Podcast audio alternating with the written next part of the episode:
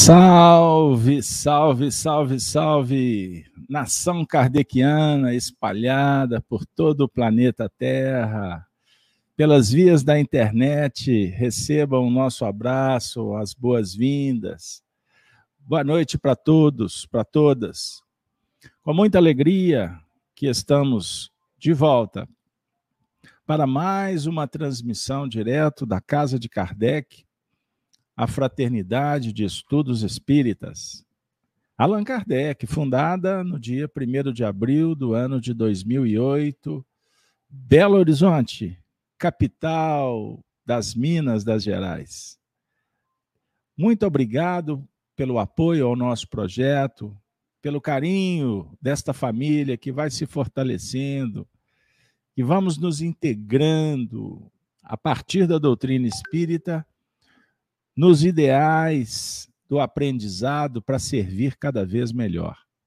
É com muita alegria que recebemos vocês no nosso espaço virtual, agradecendo pela confiança, por vocês estarem também nos recebendo no seu espaço, na sua família, na sua sala, no seu equipamento, você que está em trânsito, você que está sentado ao lado desse coração querido, ou você que está só, só nunca, não é mesmo? Estamos sempre envolvidos pelos nossos amigos espirituais, e esse momento de cuidar da alma é um instante de intercambiar com esse anjo bendito. Anjo no sentido de mensageiro, mensageiro do Cristo a nos tutelar. Então, com muita alegria, nós vamos iniciar o evento da noite. Hoje, com muita alegria, nós vamos estar trabalhando um tema muito especial: mansidão e paciência sem subserviência, nem apassivamente. E com muita alegria, nesse momento, nós vamos receber o nosso convidado, nosso querido amigo, Jorge Hens. O Jorge está conosco aí uma vez por mês, sempre nas últimas na última semana, tem chegado junto no nosso coração para compartilhar seus conhecimentos, suas pesquisas, também com essa predisposição de contribuir na causa do Cristo. Hoje, nós vamos receber o Jorge e eu vou mudar um pouquinho a dinâmica.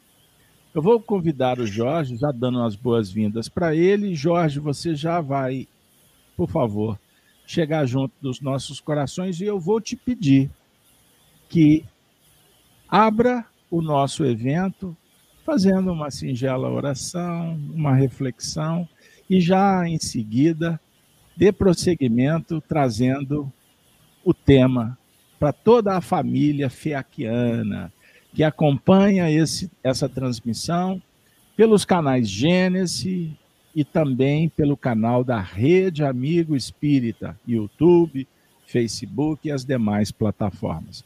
Jorge, a palavra é sua, que Jesus te abençoe. Venha para perto. Muito, mas muito obrigado, Beto. Muito obrigado mesmo, do fundo do meu coração. Palavras generosas, estimuladoras, verdadeiramente fraternais, que eu possa, junto com os irmãos que estejam presentes e posteriormente nos acompanhar, ter a capacidade de traduzir através da palavra, do sentimento, das emoções, o tema. E eu te agradeço pela confiança, sempre, realmente, agradeço pessoalmente, embora por vias virtuais está muito próximo, do que se nós estivéssemos fisicamente próximos e às vezes aparentemente mais distanciados também. Mas acontece que eu fico muito honrado por poder, nas últimas terças-feiras, nesse horário, estar no seu canal, no canal que você dirige, junto com a Rede Amigo Espírita, e podermos refletir sobre Jesus, sobre a doutrina espírita, enfim, fazermos uma ampla reflexão sobre esse convite maravilhoso de Deus para a nossa transformação. E, obedecendo ao seu pedido, eu solicitaria a todos os irmãos que possam estar conosco presentes, sem nominar apenas envolvendo todos os presentes com a minha energia mais profunda de gratidão de reconhecimento, que possamos, eu não digo nem elevar os nossos pensamentos a Deus, porque eu acredito que quando nós nos aproximamos de um trabalho de divulgação doutrinária, os nossos pensamentos já estão elevados, mas que possamos fazer exatamente uma concentração, a fim de buscarmos em nós mesmos o princípio da gratidão. A gratidão por podermos estar ouvindo, aqueles que podem ver, até os que não podem vir ou ver, mas agradecer pela oportunidade do desafio em um processo de reparação, mas que nós possamos, nesse espírito de gratidão, pela oportunidade que a espiritualidade nos oferece, termos, como eu disse, a capacidade de traduzirmos em palavras, em sentimentos, em emoções, o que de melhor os Espíritos nos trazem como convite para que os nossos passos rumo em direção horizontal e verticalizando ao nosso Criador sejam firmes e passos para adiante. Que os amigos espirituais, aqueles que nos acompanham o tempo todo, sem interferir em nossas liberdades de escolha, mas o tempo todo nos levantando em cada queda. Que eles possam estar conosco nessa jornada desta noite e tenhamos as palavras corretas, que tenhamos exatamente o tom, o timbre, a forma de levar essas palavras que chegue tanto quanto a consciência ao sentimento. Que Jesus então nos abençoe e humildemente, na gratidão, eu daria por aberto, então, a nossa reunião de hoje. Dito isto, Beto, que você passou a palavra para mim, agradecendo a presença daquele que possa nos acompanhar com os pensamentos elevados, lembrando que eu estou com 70 anos de idade, eu não tenho memória para fazer uma palestra de um tema como mansidão, paciência, mas sem aquela subserviência e sem aquele apassivamento, que seria para alguns tido como até acovardamento. Eu tenho um roteiro, evidentemente, e tudo que eu tenho feito em nome do Espiritismo, hoje, com esse novo paradigma da divulgação pelas lives, eu trago um roteiro, um roteiro que nós meditamos. Ao meditar, ao refletirmos, vermos, percebermos racionalmente aquilo que é importante para mim e para aqueles que possam nos ouvir do plano físico e do plano extrafísico. E, e o tema, na realidade, a base, o parâmetro mais importante do tema, que nós vamos, embora o título Mansidão e Paciência, na realidade, obediência e resignação do capítulo 9, bem-aventurados os mansos e pacíficos. Então vamos analisar isso. Mas antes, nós fizemos alguns apanhados para entrar no tema fazendo ilustrações sobre a questão dessa tal de obediência e dessa tal resignação. Como é que nós podemos definir e até conceituar mais aprofundadamente os termos na prática, sob o ponto de vista dos princípios que nós abraçamos, considerando a necessidade de desenvolvermos as virtudes que a consciência, onde estão escritas as leis de Deus, nos convida ou nos aponta para caminharmos realmente em termos de esforço, praticarmos o bem, a humildade, a mansidão, a obediência, a resignação e assim vai. As virtudes que transmutam as nossas viciações. Eu coloco, observemos dois momentos muito interessantes para a nossa análise hoje, em algumas vidas de personagens que nós conhecemos muito bem, em tempos diferentes, mas que valerá como preâmbulo para a nossa discussão, para a nossa reflexão. Um deles é aquele momento em que, segundo o Evangelho, segundo os textos chamados bíblicos, né, Maria de Nazaré, no meu ponto de vista, um dos espíritos mais lindo, lindo, me perdoe o termo assim, um espírito, eu não estou pensando Maria em termos de gênero, um espírito que foi, que permitiu a materialização de Jesus entre nós mas o tamanho desse espírito, que teve esse contato direto com o nosso governador, a gente nem imagina a beleza desse espírito, né, de Maria. Então, ela ficou sabendo que seria mãe. Naquele momento, a sua expressão, conforme os registros religiosos, é muito interessante para a nossa análise.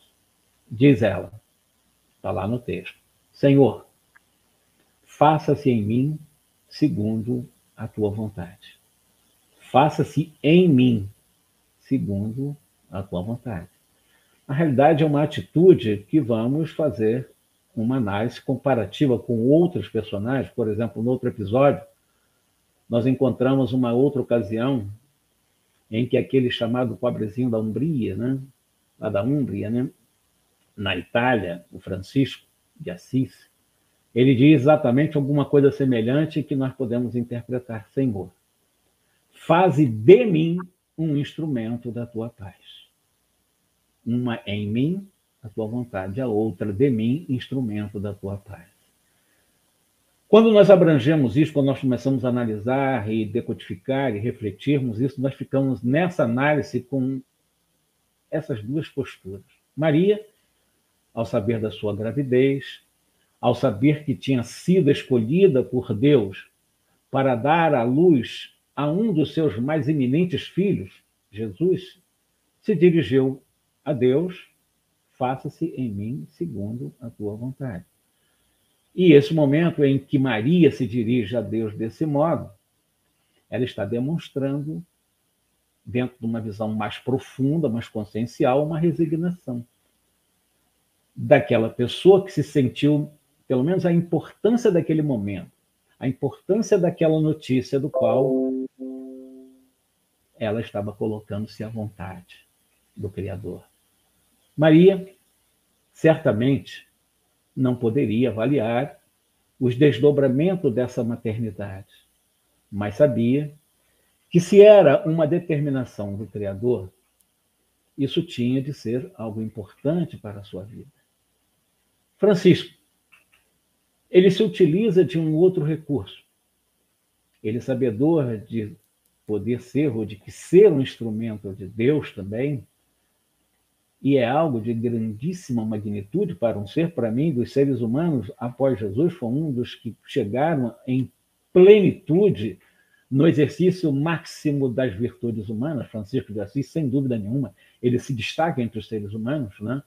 Ele pede a Deus para que faça dele um instrumento de trabalho. Esse momento franciscano, esse momento dele, né, como foi de Maria, o chamado movimento, o momento de Maria, o momento de Francisco, é um momento de obediência, uma de resignação, Maria e Francisco de obediência a um propósito. Duas situações em que nós vamos ver bem colocado a resignação e a obediência. Nós notamos que na postura, por exemplo, de Francisco, existe uma, eu diria que uma profunda conscientização, essa certeza de que tornar-se alguém instrumento do bem para o bem é de fundamental importância para ele como instrumento do bem e essencialmente para outros, para o próximo, para a vida de uma forma geral, quase de modo geral. Então, considerando desse modo, nós estamos diante de duas questões básicas do nosso tema aqui, nas nossas relações com o outro, com o próximo. Aquela que diz respeito à obediência e aquela que diz respeito a resignação. É, como eu disse, eu vou buscar no Evangelho, exatamente no item 9. O item é o oitavo, é como fonte, apenas como fonte, para quem quiser pesquisar, bem-aventurados os mansos pacíficos, em que o espírito Lázaro ele traz para nós, na sua apreciação, esses termos, né, em que vai mostrar para nós a, a, questão da obediência e da resignação. Mas antes de entrar na psicografia do próprio Lázaro, na, na, que ele ditou naquele momento aquela mensagem, nós gostaríamos de recorrer pelo menos ao chamado dicionário mais comum, né? os Aurélios da vida, né? os Auletes da vida, etc. Como é que nós podemos analisar ou conceituar ou definir a questão da obediência conforme os dicionários humanos, humaníssimos, né? Obediência ação ou efeito de obedecer, submissão à vontade de alguém, cumprimento de uma ordem, está lá no dicionário, em termos de obediência, aceitação de uma determinação, respeito ou respeitar uma lei ou um mandato, e o acatamento superior de uma pessoa mais velha, dos pais, etc. E são vários conceitos, várias definições em relação à obediência. E a resignação, também definido pelos dicionaristas, conformação, submissão, concordância, renúncia, tranquilidade, serenidade. Então, resignação é maravilhoso, né? porque está muito ligado, embora com dicionário humaníssimo, do qual eu peguei alguns desses conceitos e definições, de Aurélio, de Aulete e outros, né? Mas a resignação, conformação, submissão, a concordância, a renúncia, a tranquilidade, a serenidade, e assim vai.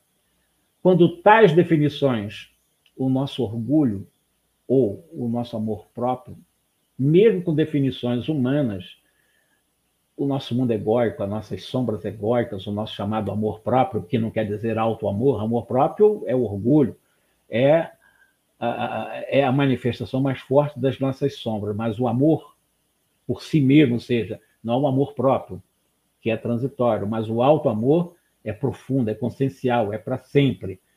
Então, considerando esse amor próprio bem egóico, ele fica constrangido diante até desses, desses conceitos. Pois obedecer para o nosso ego, nosso, nossa persona, né, é como você baixar a cabeça para tudo e para tudo. Isso é obediência.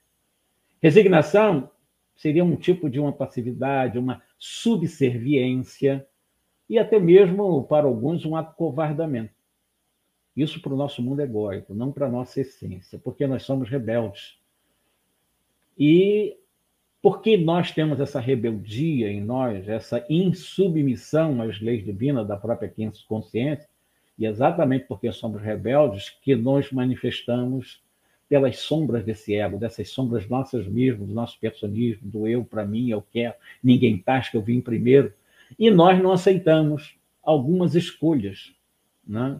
principalmente quando essas escolhas sugerem em que o ego deve renunciar à sua autoridade em favor da consciência e da harmonia da vida. Ou seja, o ego, que é a nossa sombra, o eu para mim, eu quero, sempre é o egocentrismo, está sempre procurando trazer para si todas as atenções e sempre quer as coisas mais fáceis da vida. E não renuncia com facilidade à pelo menos à autoridade em favor da consciência que somos nós para sempre. Nós, energia pura, espírito que somos. Lázaro, então, ele faz essa afirmação categórica na sua mensagem voltando a Lázaro. Ele diz o seguinte: o Cristo ensinou a obediência e a resignação como sendo as duas virtudes companheiras da brandura e, evidentemente, da paciência. Obediência e resignação caminhando junto como virtudes companheiras da brandura, da mansuetude, da docilidade, mas quase sempre confundidos, né? obediência e resignação como uma negação do sentimento e da vontade. Por quê? Sentimento e vontade. Todo sentimento é oriundo do pensamento. E todo pensamento já decorre de um mapa mental construído pelos esquemas de aprendizado que nós temos durante várias encarnações porque o que eu penso eu sinto. E o meu sinto me leva às emoções, porque não há sentimento sem emoção. Mas pensamento e sentimento, porque o sentimento deriva do pensamento, precisa ser comandado pela vontade. Não pode haver confusão. O pensamento não pode ir ao bel, ao bel prazer da vontade de outros, porque eu sou espírito. Então, eu sou, por autonomia, sou um indivíduo que preciso nortear exatamente a minha estrada, o meu destino. Então, preciso trabalhar com muita força a minha vontade, o meu querer.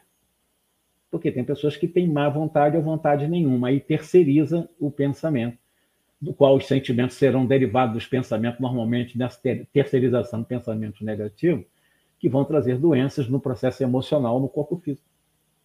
Então, a vontade ela precisa ser firme, consciencial, poderosa.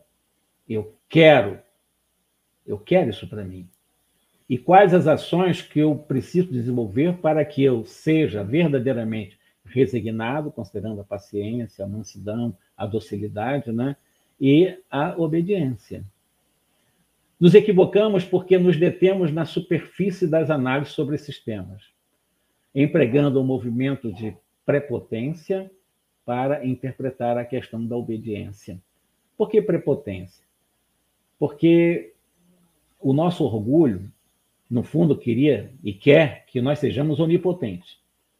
Como nós sabemos que onipotente só Deus o é, e nós não temos capacidade, porque só Deus é onipotente, ficamos na prepotência de acharmos que podemos tudo, que temos controle de tudo e que eu sou tal e que posso realmente coordenar e ter o domínio de tudo e controle de todos. Leda engano, doce ilusão. Na realidade, o que nós precisamos, com certeza absoluta, é trabalhar em nós permanentemente, através da nossa vontade. Sim, nós temos poderes, que é o poder do amor, que já há em nós, em latência. Trabalhar esse poder para que nós possamos potencializar a vontade e em obediência ou submissão à vontade que me leva às leis divinas da minha consciência, tudo que eu fizer, farei consciencialmente. Maria e Francisco fizeram consciencialmente. Maria na resignação, Francisco na obediência, mas de uma forma profundamente consciente. Considerando essa realidade do qual nós temos uma estrada longa para caminhar, para chegar a um estágio de tais espíritos, nas relações, por exemplo, de trabalho, vamos considerar a questão né, é, da obediência, como diz o Lázaro, né, é o consentimento do coração.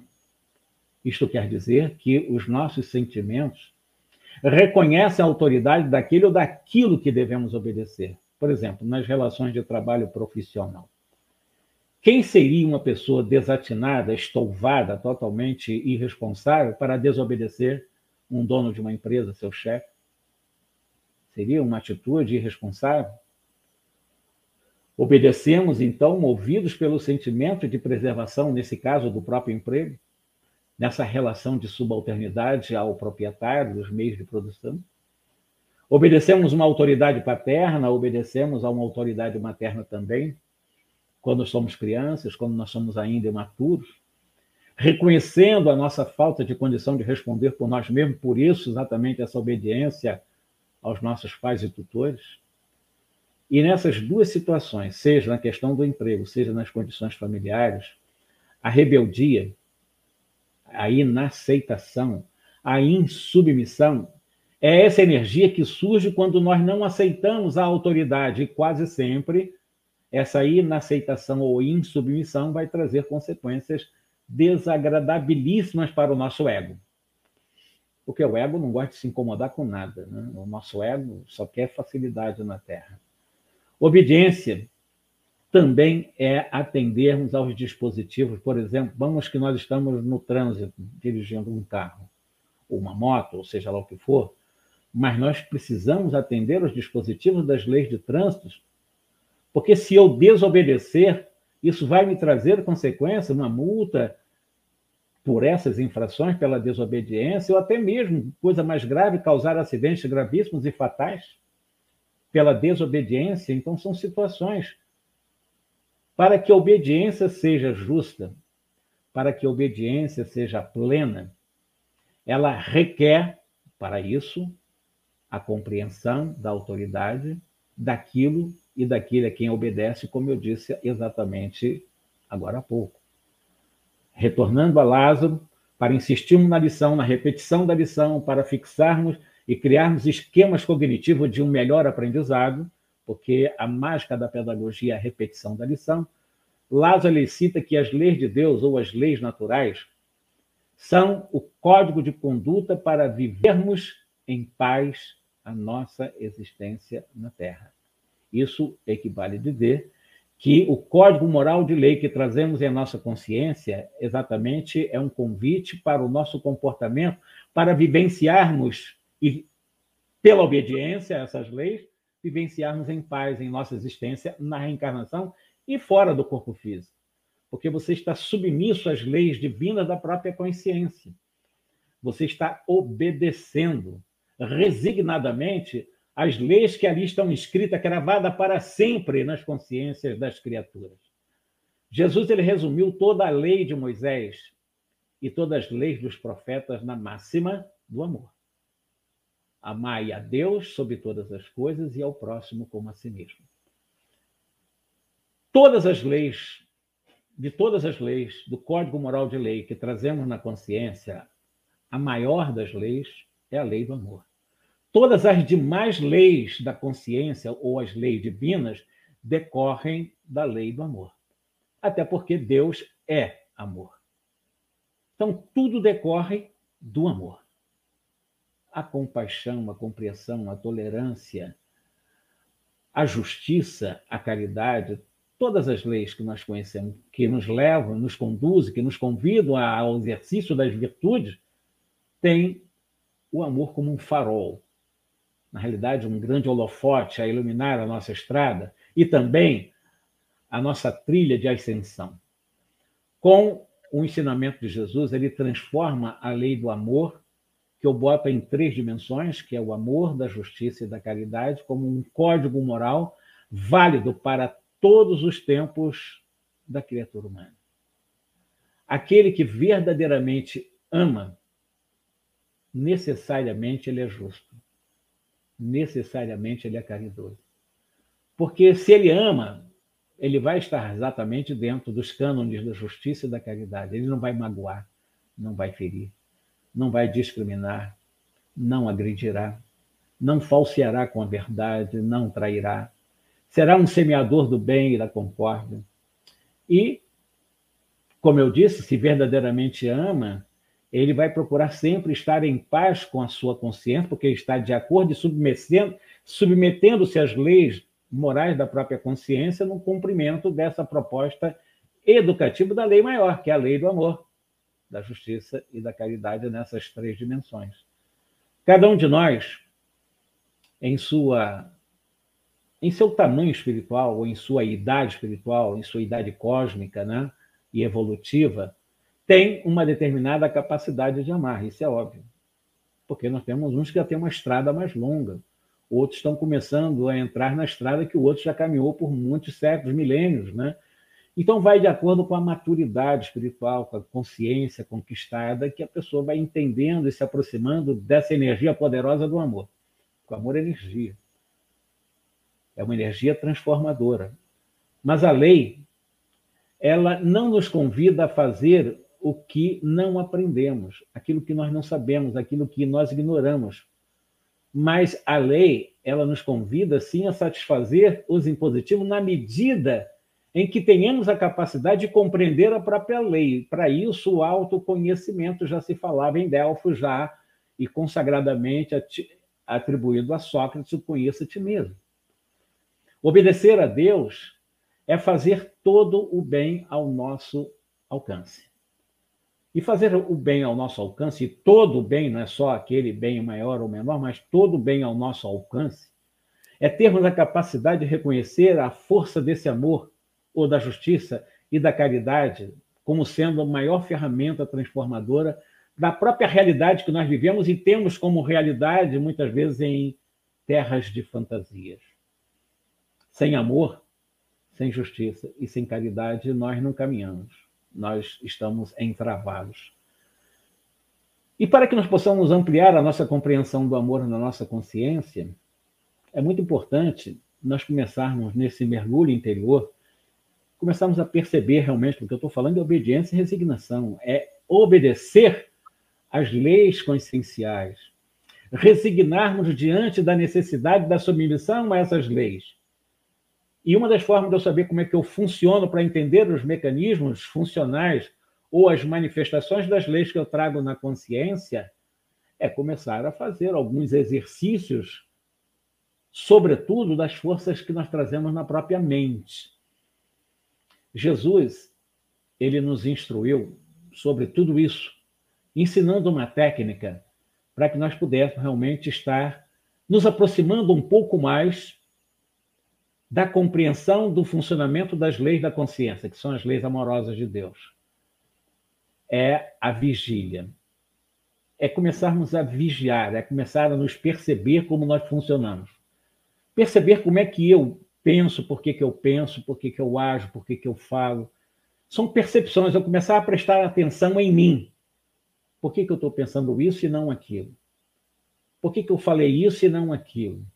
Por que eu estou agindo dessa e não daquela forma? São percepções que nós vamos aprendendo e ampliando como é que nós funcionamos, ou de forma consciente ou de forma subconsciente.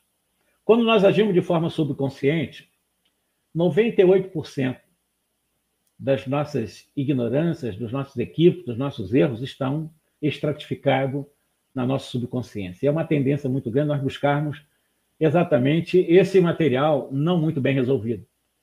E é onde realmente, por não me perceber como eu funciono e como funcionam as leis divinas, que me convidam à prática das virtudes, sobretudo a do amor, é, eu tenderei a repetir os erros do passado. Eu tenderei a fazer as mesmíssimas coisas do passado porque eu não reflito. Eu apenas me deixo levar pela minha tendência, pela minha natureza, quando eu poderia, aos poucos, ir transmutando a minha natureza. Aí eu vou me conhecendo, ampliando a minha compreensão da lei do amor. Porque a lei do amor necessariamente começa em mim. Por isso que Jesus falou, como a lei maior do amor a Deus, semelhante amar o próximo como a si mesmo. Não há como nós amarmos o outro se nós não aprendemos a nos amar. E o princípio do movimento do alto amor é exatamente esse princípio do convite do autoconhecimento. Porque a pessoa que se rejeita, ela bloqueia qualquer possibilidade de, assim, de, de fazer explodir em si mesma a própria energia do amor, porque ela se bloqueia, ela se rejeita, ela se nega, ela se despreza, ela normalmente tende a dizer que não é capaz, que às vezes se considera até não deveria ter sido criado nunca, como se Deus tivesse criado uma coisa imperfeita. Não, Deus tudo que vem de Deus é puro. Então, rigorosamente dentro dessa lógica, nós já trazemos a pureza pela criação, porque Deus não cria coisas impuras, mas nos criou na condição de aperfeiçoamento. Nós somos perfectíveis. Nós é que vamos criando a nossa perfeição, embora já temos em nossa origem o DNA da perfeição. Mas Deus determinou que fosse assim, né? da simplicidade. A ignorância é quando, no meu estágio humano, para chegar à angelitude, eu vou precisar realmente trabalhar muito o amor, trabalhar as virtudes consequentes do amor. E eu falei o amor em, numa três, em três dimensões: justiça e caridade. Ou seja, toda vez que eu pensar, falar ou agir eu começar a ponderar se eu estou agindo, pensando ou falando com amor, ou se aquilo que eu estou fazendo, pensando e falando é amoroso, é justo, é caridoso. Se nesses três parâmetros analisar que não é justo, nem amoroso, nem caridoso, eu estou não me submetendo, ou seja, nem estou obedecendo às leis que regem exatamente o meu destino para a pura e eterna felicidade inscrita na minha consciência, é o autoconhecimento. O Espiritismo é um convite ao autoconhecimento. O Espiritismo é um convite a esse mergulho interior para começarmos a entender, primeiramente, como nós funcionamos. Porque é muito fácil criticar o erro dos outros sem saber como é funciona. Muitas vezes nós criticamos supostos erros dos outros que nós cometemos em condições de intensidade muito piores. É muito fácil ter como parâmetro o julgamento dos atos dos outros. Isso é desamor. É desobediência à lei do amor. Agora, é um exercício, isso não se conquista do dia para a noite, não instalar de agora eu já amo, não é assim. Isso é uma conquista que levará milhões de anos para a gente dizer que chegamos à plenitude do amor, mas nós precisamos começar o trabalho. Já com a consciência, já com conhecimento, já com uma codificação, já com esquema de boas informações espíritas, com uma definitiva e derradeira revelação, porque não haverá outras revelações no sentido de programado por Jesus para a prática do amor para o convite à prática do amor. Nenhum de nós na Terra, nenhum, não há uma exceção. Eu digo na Terra e desencarnados também, mas nós, nenhum de nós está isento da dor. Mas será que existe a lei da dor na consciência? Não. Deus não estabeleceu para o universo e para a criação a lei da dor. Na realidade, a dor é apenas um convite. É um convite para o exercício do amor. Só que quando vem o convite da dor, que não é uma lei, mas é um convite. Ela, quando se apresenta, nós, por rebeldia, por desobediência e por insubmissão, transformamos a dor necessária como um convite ao amor em sofrimento. Aí nos afastamos do amor. Porque aí entramos exatamente naquele movimento egóico do coitadismo, do tadinho de mim, da vitimização, chamando a atenção de todo mundo, que eu sou um pobre coitado, oh meu Deus, olha por mim, e começamos a ficar naquela mendicância toda, quando nós somos poderosos, porque Jesus disse que nós éramos deuses. Ele faz a afirmação de que nós precisamos encontrar o caminho do alto brilho, que brilha a vossa luz. Jesus é quem ensinou isso, porque nós éramos a luz do mundo, como ele também é a luz do mundo. Então, é essa luz que nós precisamos começar a fazer com que se torne cada vez mais poderosa, para que, através da obediência e da resignação ante ao código moral de lei da consciência, possamos ir crescendo gradualmente. Não é do dia para a noite. Não é do dia para a noite. Leva tempo. Mas nós não estamos isentos, então, da visita desse convite chamado dor. Como nós aceitamos, manter-se o bem é um recurso altamente terapêutico nessas experiências, desafios da dor. Por quê? Porque desloca a atenção da auto-vitimização, daquele processo de coitadismo, coitadinho de mim, e a coloca na dimensão exata do bem que podemos fazer elegendo uma causa maior. Quando eu falei podemos fazer, porque nós temos o poder em nós. O poder decorre exatamente porque eu já sou filho de Deus, Deus me doutor desse poder. E se ele me doutor desse poder, quando eu quero amar, se eu quero verdadeiramente já ter contato com amor, eu posso, eu consigo, eu sou capaz e eu mereço, como nos ensinam os grandes cientistas, sobretudo o doutor Alírio Cerqueira Filho, um grande pensador da, de Cuiabá, né, do Instituto Brasileiro de Plenitude Humana, que eu tenho ele como uma grande referência, tanto prática como teórica, na área que eu chamo da psicologia coessencial, que é uma psicologia criada, estruturada nesse instituto. E ele trabalha muito essa questão né, do que quando eu quero, que a minha vontade é essencial, é a vontade profunda, se eu quero, eu posso, eu tenho poder para aquilo que eu quero, e se eu tenho poder para aquilo que eu quero, considerando um querer essencial e não egóico, o querer, na realidade, o querer é essencial do mundo egóico são os desejos. Desejo é do mundo transitório. Quando eu desejo alguma coisa, é transitório. Quando eu quero, é essencial. Então é muito interessante quando eles colocam isso, né? Quando eu quero, eu posso. Se eu posso e eu tenho esse poder, eu consigo. E se eu consigo, eu sou capaz. Por que, que eu sou capaz? Bom, eu não sou uma criancinha, no sentido ainda da minha faixa etária, eu não estou totalmente bloqueado na minha capacidade de raciocínio e tal. Aí eu, eu tenho realmente capacidade de poder fazer essas escolhas, né? E mais do que tudo isso, eu mereço. Por que, que eu mereço? Porque, sobretudo e acima de tudo, eu sou uma criatura do ser mais puro que criou a vida, do ser que é amor puro. E que, por ter me criado, eu já tenho esse vínculo genético, vamos chamar assim, metaforicamente, com a pureza, com Ele, com Deus. Então, obedecer está muito longe, portanto, de subserviência. Obedecer está muito longe de qualquer atitude de apassivamento ou de acovardamento. Lázaro, ele ensina que a obediência é uma virtude ativa, que devamos, ou que demanda, melhor dizendo, esforços pacientes, esforços perseverantes, esforços continuados, esforços disciplinados da própria alma, a fim de começar a dominar. Não é reprimir, não é esmagar, não é matar, não é destruir, apenas domar, dominar é diferente. O orgulho tolo, o amor próprio viciado e o egoísmo estagnante que nos impede o acesso a um novo e mais elevado patamar de convivência com as pessoas e que nos traz, como consequência natural, exatamente uma satisfação íntima inigualável. Nos traz uma leveza de vida, nos traz um contentamento muito grande. Isso é uma isso é possível, isso não é uma quimera, não é uma ilusão, nem venda de uma mensagem fantasiosa. Isso é possível pelo exercício, como eu disse de Jesus, vigiai e orai. Jesus ensinou a técnica da vigília para que nós possamos trabalhar esse autoconhecimento. Mas ele pediu também que nós exercitarmos de uma forma ativa a força do pensamento. A oração é o pensamento. A oração é uma forma de você fazer uma decodificação do material de aprendizado que você traz de várias encarnações e dessa encarnação, que são os esquemas cognitivos, um sistema de cognição que trazemos no, no mundo mental, e através do pensamento eu pego esse material, decodifico através da oração. A prece é exatamente essa ponte que possibilita ligar-me, mesmo com uma transitória personalidade, com o eu mais profundo, como Jung chamava com o meu self, com o eu Cristo em mim. Né?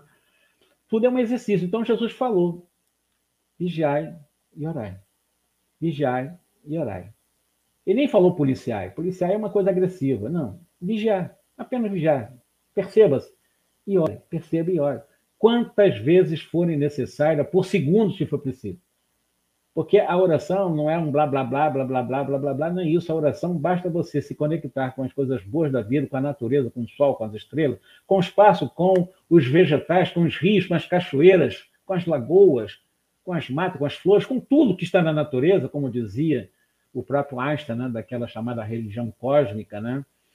É, nós estamos fazendo a prece. Né? Então, a prece é isso. A prece não precisa, não, nem deve ser decorada de forma nenhuma e um segundo que eu estou realmente reconhecendo a importância dessa amorosidade da natureza, já é uma prece. É isso que Jesus ensinou. Vigiar, então, que eu estou me comportando assim. Acordo de manhã, obrigado, Deus, pelo sol, ou pela chuva, pelo vento, ou pela placidez do tempo, não importa, pelas nuvens que estejam mais brancas ou menos brancas, indiciando ou pronunciando chuvas ou tempestades, não importa. É a natureza que sempre estará a nosso favor. Isso é oração. É essa oração que Jesus ensinou pelo autoconhecimento. Considerando então essa realidade, eu estou escutando alguma voz, eu não sei se eu estou. Alguma coisa, não.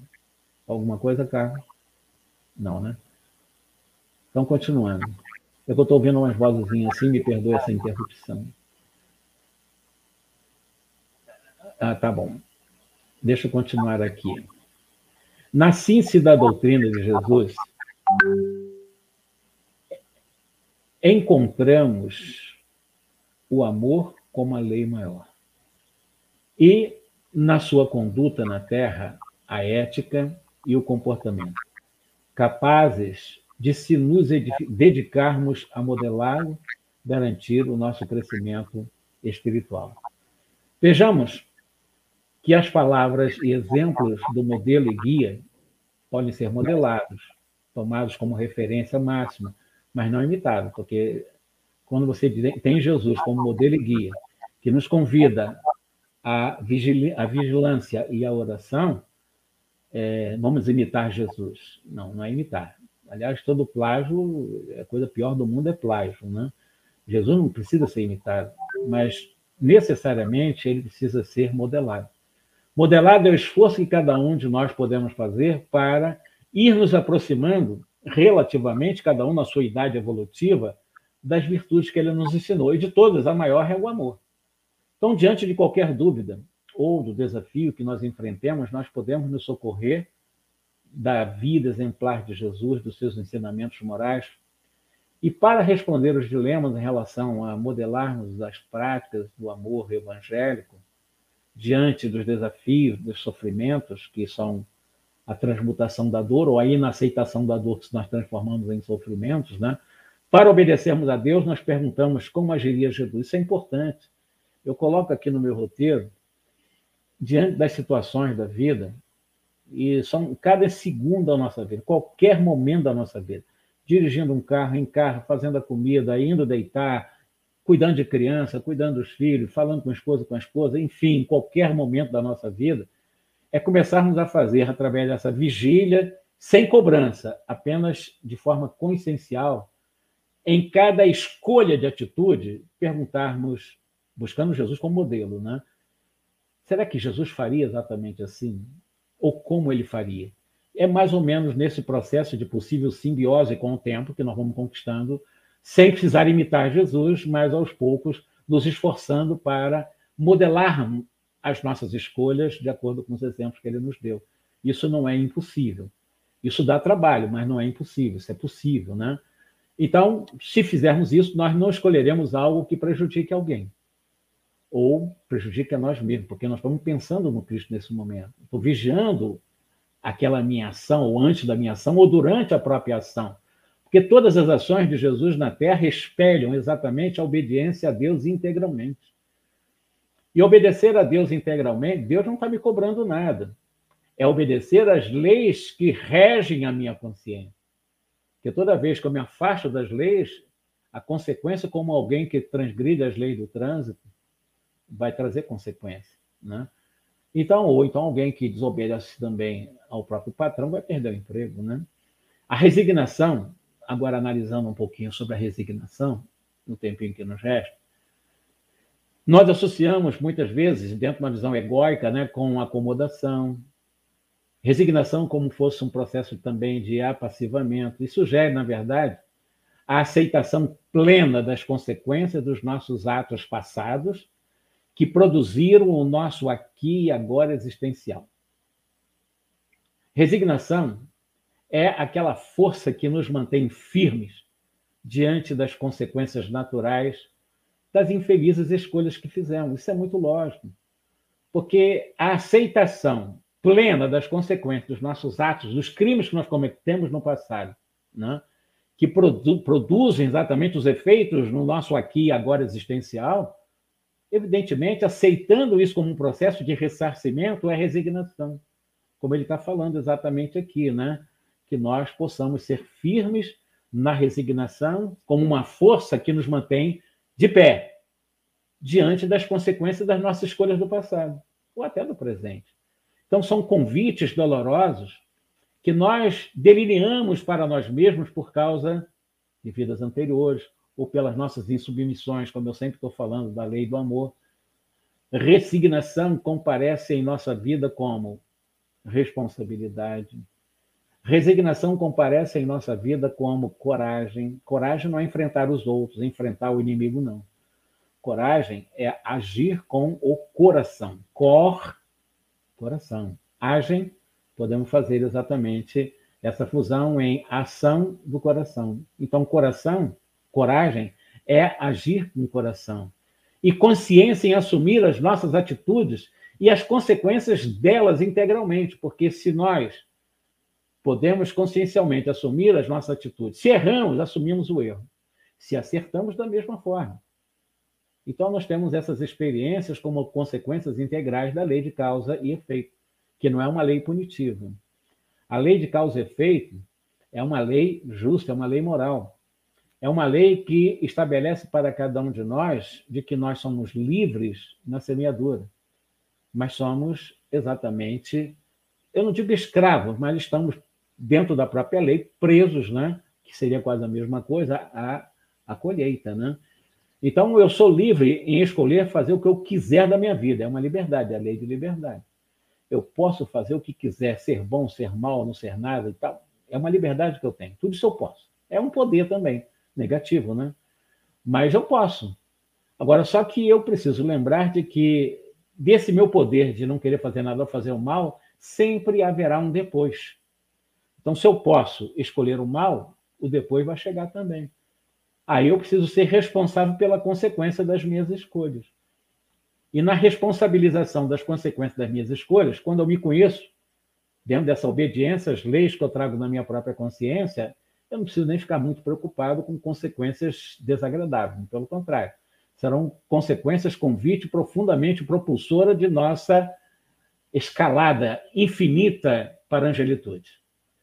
Então, a resignação que nos faz enxergar a equidade, a lógica, a justeza das leis de Deus que se cumprem em nossas vidas pelas leis, sobretudo a lei de causa e efeito contemplando-nos com a colheita obrigatória de todas as lavouras que livremente nós semeamos.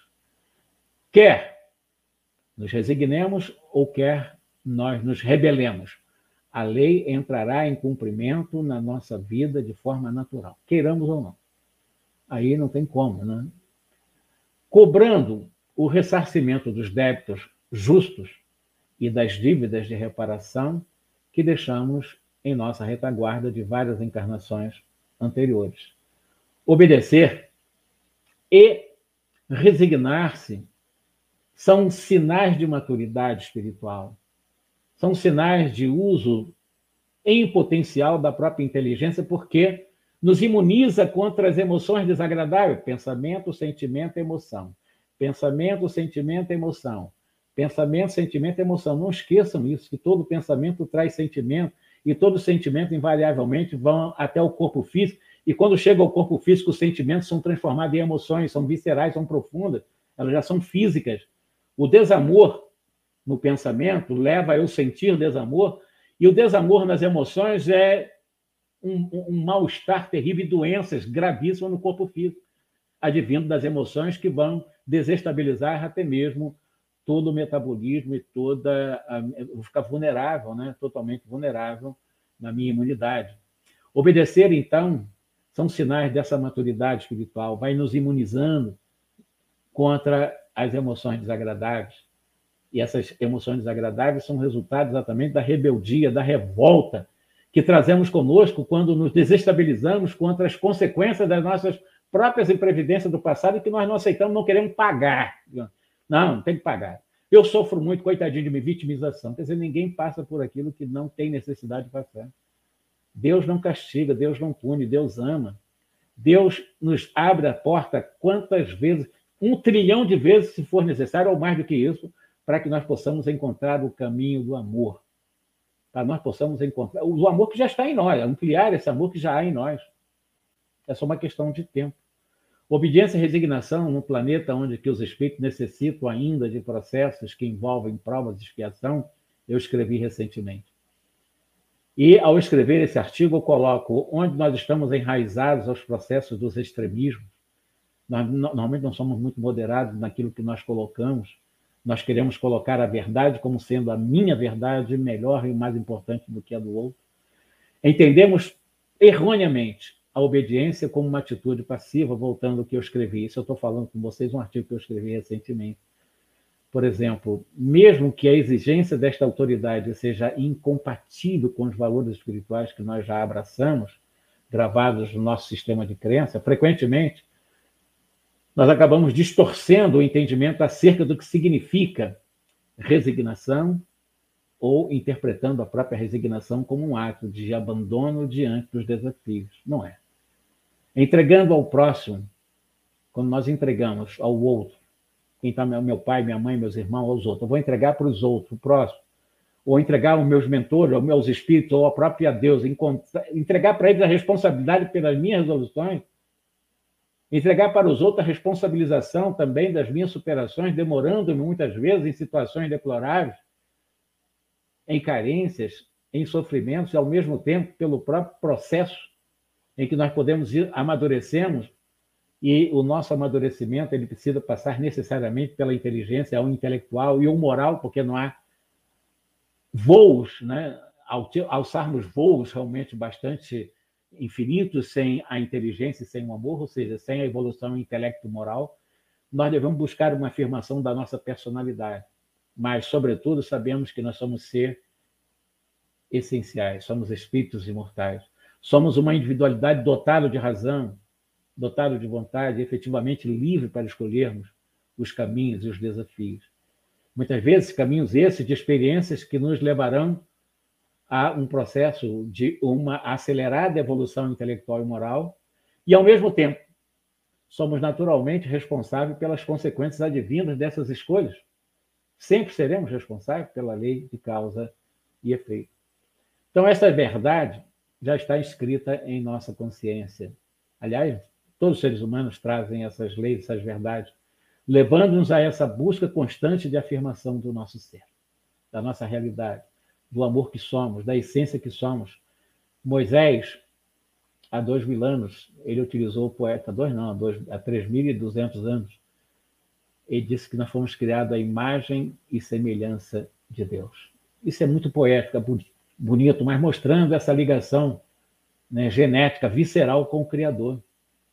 Nesse exercício, porém, diversas vezes nós nos deparamos com uma situação que julgamos, às vezes, totalmente incompatível com os valores de crenças que nós adotamos, e na expectativa de nós sermos coerentes com as nossas, aspas, verdades, naquela ânsia de garantir a nossa razão e a nossa escolha, muitas vezes, o que é que nós fazemos com aqueles que discordam de nós?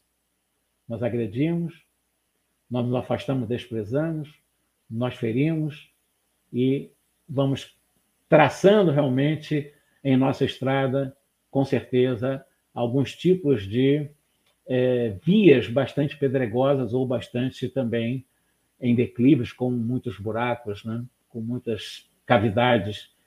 Como conciliar a obediência com a minha liberdade de escolha? Como conciliar a obediência com responsabilidade pelas consequências dos meus atos também? Como nós podemos conciliar a resignação com essa liberdade de ser e agir? Eu coloco no meu artigo. A resposta ela está resumida na frase magistral de Lázaro, como eu disse exatamente há alguns minutos. Obediência, consentimento do raciocínio, consentimento da razão. Resignação, consentimento do coração. Duas asas que vão fazer com que nós possamos planar voos para a eternidade. Entendamos, então, uma coisa importante antes de nós fazermos a nossa, já encaminhando praticamente para a nossa para o nosso encerramento. A, a, a palavra consentimento, né? a própria palavra consentir, segundo o dicionarista, ela quer dizer exatamente aprovar, concordar. Mas numa acepção nossa, como nós estamos conversando aqui com vocês hoje, poderíamos realmente aprofundar um pouco mais. Então, ela mais apropriada, ou seja, especialmente apropriada para o nosso tema, significa consentir está em harmonia com. Simples assim. Está em harmonia com, não somente aprovar, não somente concordar, mas estar em harmonia com. Porque você pode aprovar de uma forma desarmonizada. Então, a obediência de que trata o Evangelho é a que devemos às leis divinas da consciência harmonizada com essas leis divinas da consciência, considerando a lei do amor como a lei maior. Isto é, estarmos alinhados com os nossos atos, com as nossas palavras, com as nossas ações, derivadas dos pensamentos que levam os sentimentos, em conformidade com essas leis. E, considerando isso, não há, portanto, uma anulação da razão, a questão de obediência e resignação, e sim uma ampliação da própria consciência que permite essa visão muito mais ampla, muito mais clara, muito mais apropriada de uma situação que se nos apresenta diariamente, de forma que a nossa escolha passa a ser uma escolha profundamente consciencial. Ou seja, vem do fundo da minha vontade. É o eu mais puro, é eu essencial, o DNA divino que eu já sou. E no momento em que eu trabalho consciencialmente, evidentemente, tudo que eu faço realmente, relativamente, vai fazer com que a minha resignação, a minha obediência seja uma concessão harmoniosa.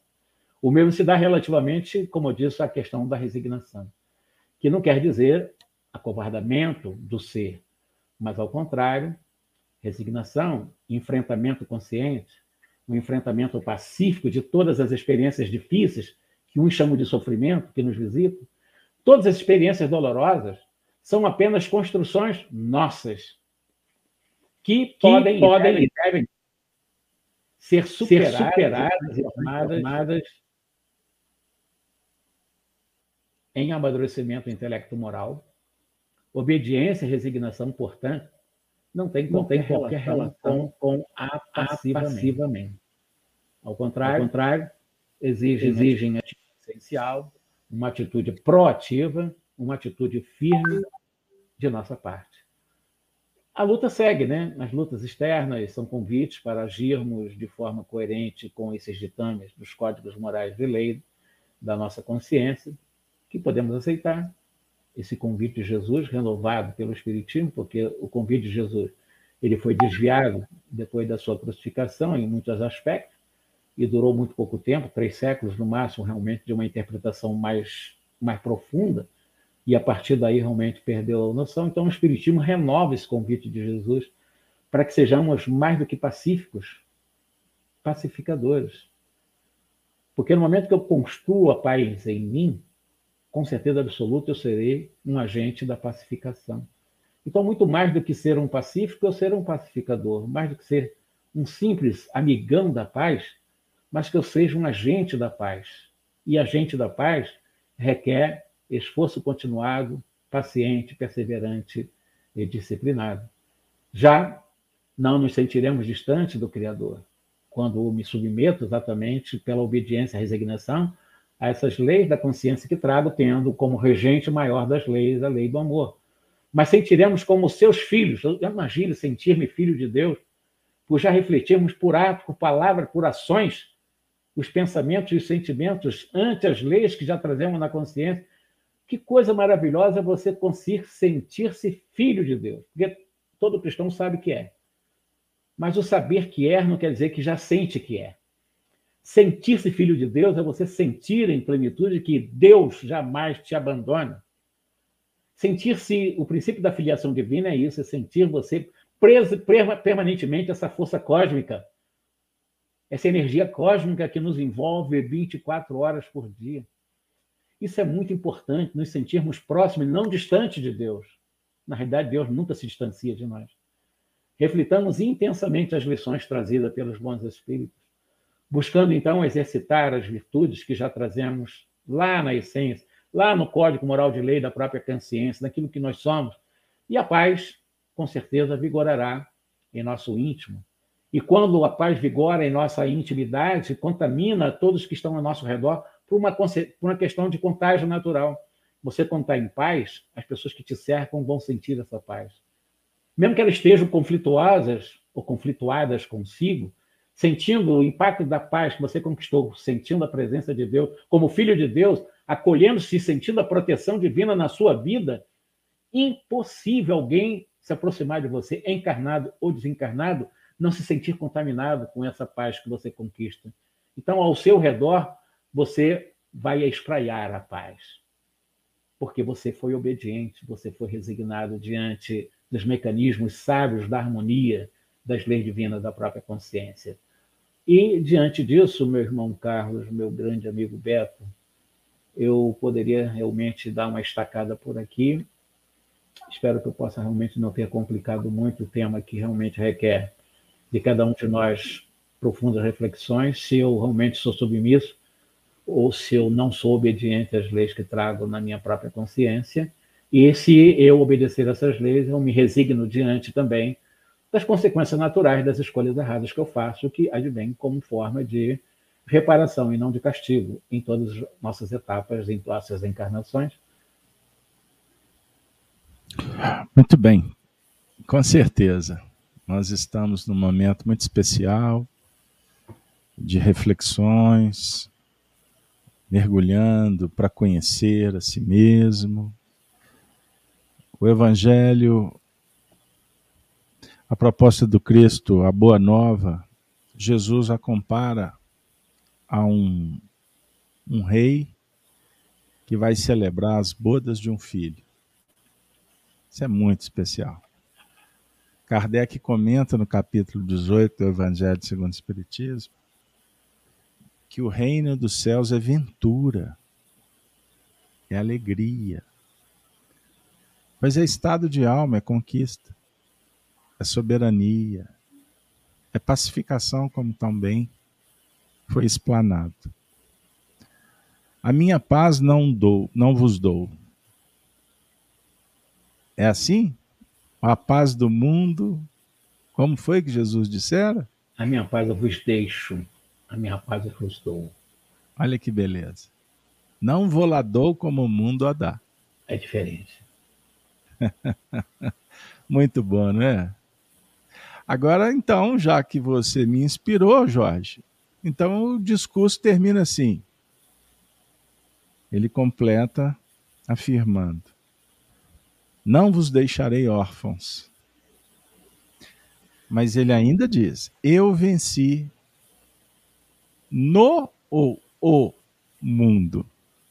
Ele São venceu... exatamente os desafios postos, né? Ele venceu o mundo material, o mundo fora, o mundo impermanente, né? Isso é muito bonito. Isso é extraordinário. Isso é transcendente. É transcendente. Pessoal, é com muita alegria que nós tivemos esses momentos e espero que eles possam marcar a nossa vida, a nossa trajetória. Marcar pelos laços fraternos, pelos amigos que se reencontram, encarnados e desencarnados, pela lição recebida que tenhamos sabedoria para aplicá-la, mas também pela espiritualidade que visita os lares, levando essa paz do Senhor, levando a terapêutica, a medicação, atendendo às súplicas, preenchendo os vazios. Agradecemos aos ceareiros da paz, amorosos companheiros, professores, filósofos, médicos, psicólogos, tratadistas da alma. Muito obrigado por pela presença que nos remete ao Cristo, ao Evangelho. Agradecemos ao Espiritismo essa doutrina tão especial, a chave que faltava para que a gente pudesse caminhar na direção do conhecimento das leis, de si mesmo, para transformar sempre.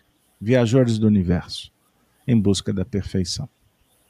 Que o Senhor Jesus abençoe os lares, envolva todos, familiares, os nossos irmãos, amigos, mas também atenda aos que sofrem, nos cárceres, nos hospitais, nas vias públicas, estando eles no palácio ou na tapera, nas regiões espirituais de arrependimento, de reparação, que a luz do bem, a luz, o amor se faça nos corações.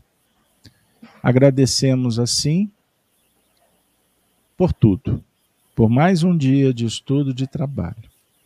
E possamos nos preparar para daqui a pouco nos reencontrarmos no mundo espiritual, prosseguindo em tarefas, no convívio salutar, prosseguindo, prosseguindo sempre. A vida é para ser vivida, que possamos celebrar as experiências que estão marcando estão nos auxiliando nesta caminhada ao encontro divino.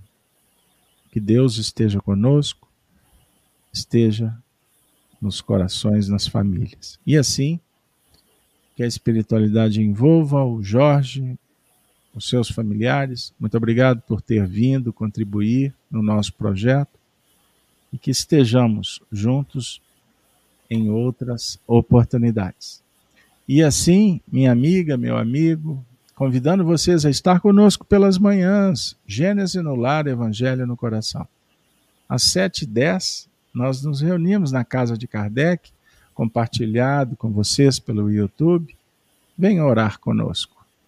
É um momento muito especial em nossas manhãs. Aos nossos amigos da Rede Amigo Espírita, um grande abraço, ao Zé Aparecido, a Tuti, sua esposa, aos amigos, que temos saudades, né? que apreciamos, que guardamos no coração. Amigo, em Minas aprendemos que é coisa para se guardar no lado esquerdo do peito. Estejamos todos juntos. E assim, pessoal, chegou o momento de selarmos o nosso encontro com a despedida que caracteriza o nosso trabalho. Que, como eu disse semana passada para o Divaldo, Jorge, e nós encerramos o nosso trabalho recordando dos cristãos dos primeiros tempos. É uma maneira de reverenciar, de recordar e de incentivar o público a conhecer os cristãos dos primeiros tempos quando diziam: Ave Cristo, Ave Cristo. Os que aspiram à glória de servir em teu nome te glorificam e saúdam. Ave Cristo, minha amiga, meu amigo, das minas, das montanhas, bradamos pela liberdade e pela fraternidade. Um beijo, um abraço